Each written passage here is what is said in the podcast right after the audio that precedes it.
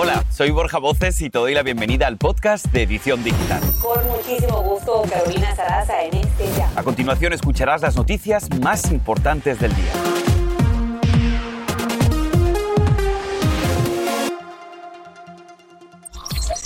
Vientos huracanados, tormentas de arena y tornados. Un potente temporal azota el medio oeste del país y pone en alerta a más de 80 millones de personas. Tenemos detalles. Y se iba de fiesta con mujeres y luego se deshacía de sus cuerpos, parte de los macabros detalles que surgen de los sospechosos de la muerte de la modelo Christy Giles y su amiga Hilda. Y además la música urbana está de luto. Decenas de artistas recuerdan en las redes al productor musical Flow La Movie, quien perdió la vida junto con su familia en un terrible accidente aéreo.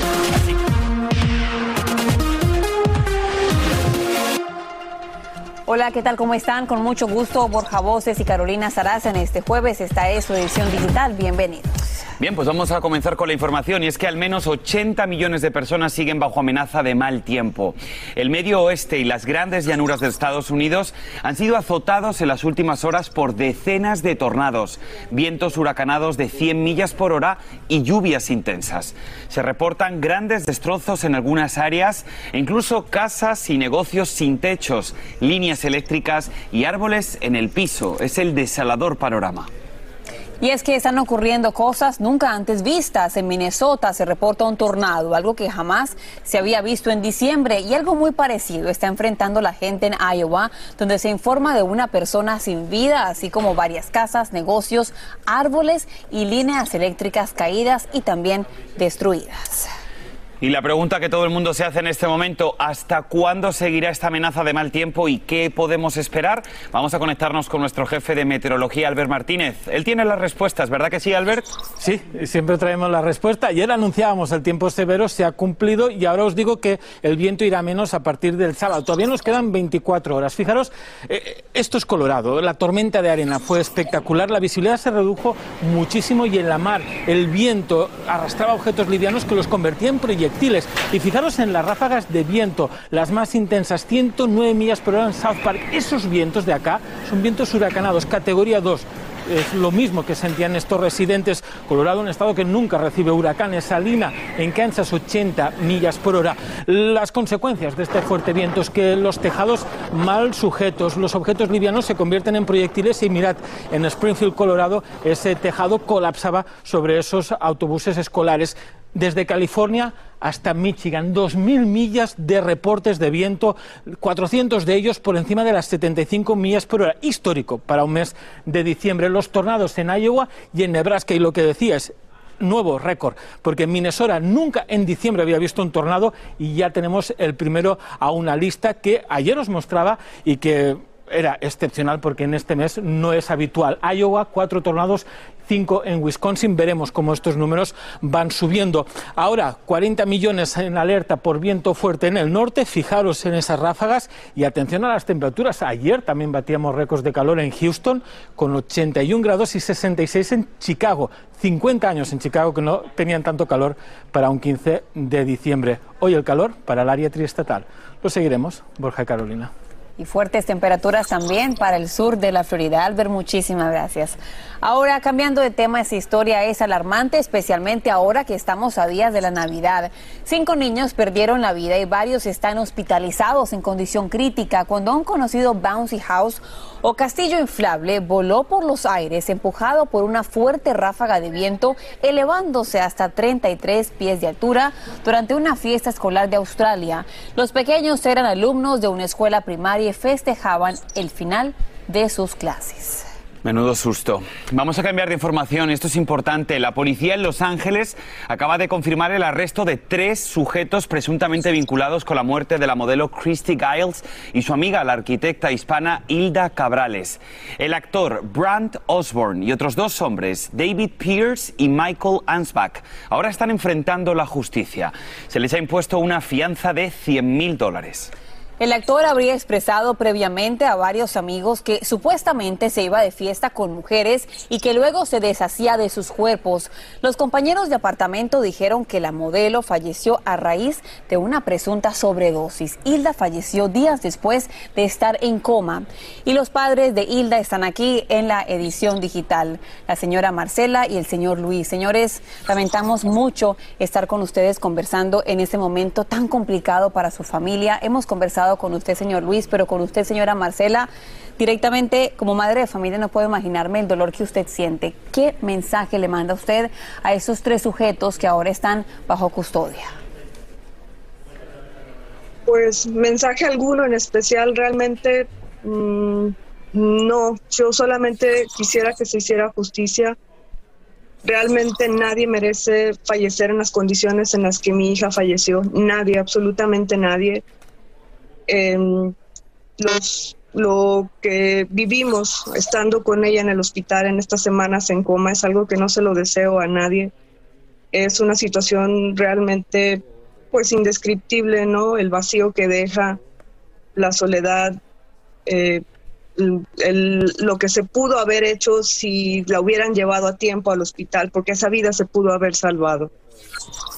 Me gustaría hacerle la siguiente pregunta a usted, señor Luis. Nosotros hemos tenido algunas conversaciones aquí en la edición digital y precisamente en la última usted nos decía que exigía justicia e imploraba justicia también. ¿Cree, que con estas detenciones que se ha hecho se está haciendo justicia por la muerte de Ila y su amiga? Eh, yo creo que la justicia va a llegar cuando estas personas sean declaradas culpables y les dicten sentencia y que sea una sentencia ejemplar, que nunca más vuelvan a salir a las calles y, todo el peso de la ley caiga sobre ellos, porque ahorita solamente lo que está haciendo son los cargos, pueden salir bajo fianza, pueden huir o pueden hacer seguir haciendo más daño. Lo que nosotros exigimos es que estén encerrados, que sea justicia y que duren muchos, muchos años, que les caiga todo el peso de la ley a estas, a estas personas. Y señora Marcela, todos hemos podido ver las fotografías, los videos de su hermosa hija. ¿Cómo quiere usted que la recordemos? Como ella siempre ha sido como una persona alegre, como una persona eh, con mucha iniciativa, con mucho empuje, con metas que meta que se iba trazando, meta que iba alcanzando, pero con una persona sobre todo muy llena de luz que iluminaba el camino para los que la rodeaban. Yo creo que sus amigos han dado una fe y ejemplo de ello al quien si han tenido oportunidad de hablar con ellos. La verdad no lo sé. Bien, pues señora Marcela, señor Luis, de verdad que muchísimas gracias por haber estado con nosotros aquí en la edición digital en estos momentos tan complicados para ustedes como familia y por supuesto que seguiremos muy de cerca el curso de esta investigación. Se los agradecemos y esperamos que sea justicia en este caso y darle seguimiento hasta que se dicte sentencia ya que estaremos para hablar con ustedes más adelante cuando eso ocurra. Agradecemos también su valentía. Es un momento muy complicado para esta familia. Este es el podcast de Edición Digital, con noticias sobre política, inmigración, dinero, salud y mucho más. Pero vamos a cambiar de información. Otra familia que también lo está pasando muy mal es precisamente la familia de la música urbana y es que están de luto con la muerte del reconocido productor musical Flow La Movie, José Ángel Hernández. Precisamente él perdió la vida junto a familiares y colaboradores en un accidente aéreo terrible en República Dominicana. Miren las imágenes. El pequeño avión se estrelló al intentar un aterrizaje de emergencia y murieron sus nueve ocupantes. Nos vamos a conectar ahora con Indira Navarro, que tiene todos los detalles. Indira, cuéntanos, adelante. ¿Qué tal? Buenos días, Carolina y Borja. Me encuentro en el Aeropuerto Internacional Joaquín Balaguer, desde donde despegó el avión privado que 16 minutos después se estrelló tras eh, presentar fallas técnicas cuando intentaba aterrizar de emergencia. La tripulación y los pasajeros, nueve personas en total, fallecieron de inmediato en el trágico incidente. Entre las víctimas figura el productor puertorriqueño de música urbana, José Ángel Hernández, conocido como Flow La Movie, quien viajaba eh, junto, a su familia rumbo a Orlando, Florida. Escuchemos las reacciones de conmoción de sus familiares. Él andaba con su, un niño de 3 años, una niña de 16, un niño de 14 y una de 21 y su esposa. Una familia completa.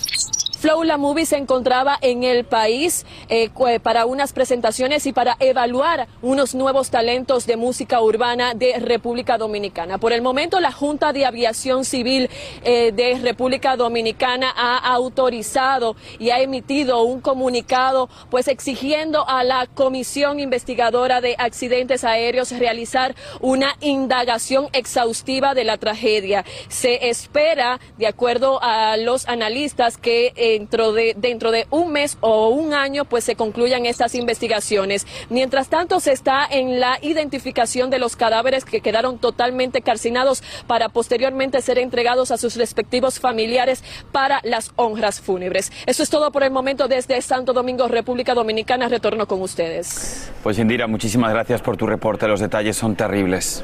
Y justamente Borja, a través de redes sociales, tantos famosos, artistas y seguidores han estado compartiendo sus mensajes de apoyo a la familia, su tristeza al conocer la muerte de este conocidísimo productor. Y Andrea León ha estado siguiendo paso a paso lo que la gente comenta en redes y nos cuenta un poco más del sentir de la gente pues a nivel digital en redes sociales. Adelante. Gracias, Carolina. Efectivamente, recordemos que este productor trabajó con varios artistas de la talla de J Balvin Bad Bunny, entre otros. Por eso es que muchos de ellos se han manifestado en sus redes sociales y han escrito mensajes dándole su apoyo, no solo a los familiares, sino también a los amigos que hoy lamentan su triste partida y la de su familia. Flow La Movie trabajó con todos estos artistas y los mensajes y condolencias no se hicieron esperar, tan pronto se enteraron de la tragedia. Por ejemplo, Ricardo Montaner escribió en Twitter, con inmensa tristeza y dolor, la comunidad artística puertorriqueña y mundial pierde un gran productor, José Ángel Hernández, conocido como Flow La Movie y su joven familia. Dios derrame paz sobrenatural. Amén. Nati Natasha, quien también trabajó con el famoso productor, tuiteó por su parte, descansa en paz Flow la movie junto con un corazón roto. La foto de Don Omar junto a Flow La Movie acumuló en solo unos minutos más de 160 mil comentarios. Él escribió, lamentable tu partida y la de tu familia, gracias por la oportunidad de colaborar. Vuelen alto, nos vemos luego. También el cantante colombiano J Balvin publicó fotos y un video con el productor y expresó, gracias por tu vibra en alta, siempre descansa en paz. Otros artistas que mostraron sus condolencias en las redes sociales fueron Arcángel, Anonymous, Mickey Woods, Jay Wheeler, Brian Myers y el dúo de música urbana Zion y Lennox. Definitivamente una lamentable partida muy pronta, sobre todo para su hijito de cuatro años, chicos. Especialmente escuchar a Andrea el testimonio de ese miembro de la familia que decía, todos, todos se fueron, toda la mañana lo hemos estado escuchando y parte del alma. Andrea, muchísimas gracias, qué tragedia. Y fíjate que había tenido ya eh, esta compañía aérea, por, había estado en el centro del huracán precisamente porque tenían problemas de mantenimiento, ¿no? Decían que los precios eran más bajos de lo normal, que reventaban el mercado precisamente con, precios muy bajos y con este tipo de, de problemas de mantenimiento, ¿no? Vamos a estar pendientes de la investigación investigación.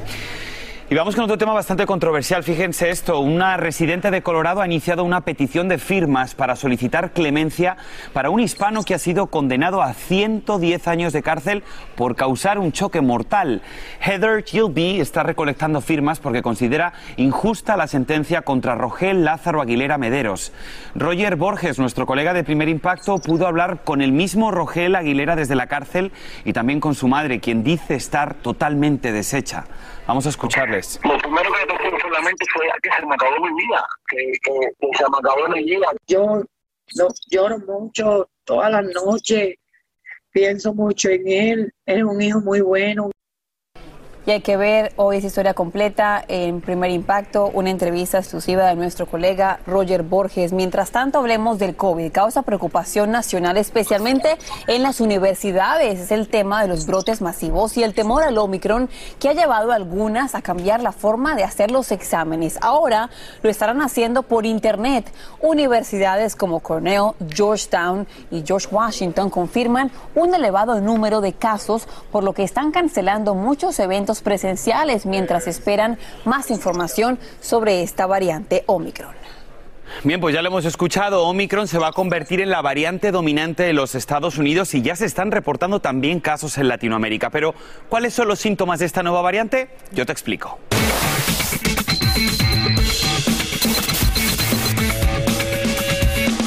Pues presten mucha atención. Según los CDC, los síntomas más frecuentes son tos, fatiga, dolor de cabeza, dolor de garganta y congestión nasal. El 58% de los casos reportados ha sido en pacientes entre 18 y 39 años. Otro dato, el 33% de los infectados viajaron al exterior y el 79% de los casos ocurrió en personas que solo habían recibido la primera dosis de la vacuna contra el COVID. Vayan a vacunarse.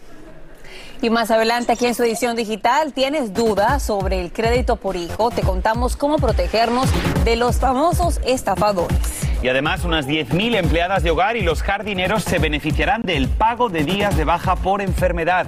Tenemos todos los detalles después de esta muy corta pausa. Ya volvemos. Y ahora regresamos con el podcast de Edición Digital con las principales noticias del día.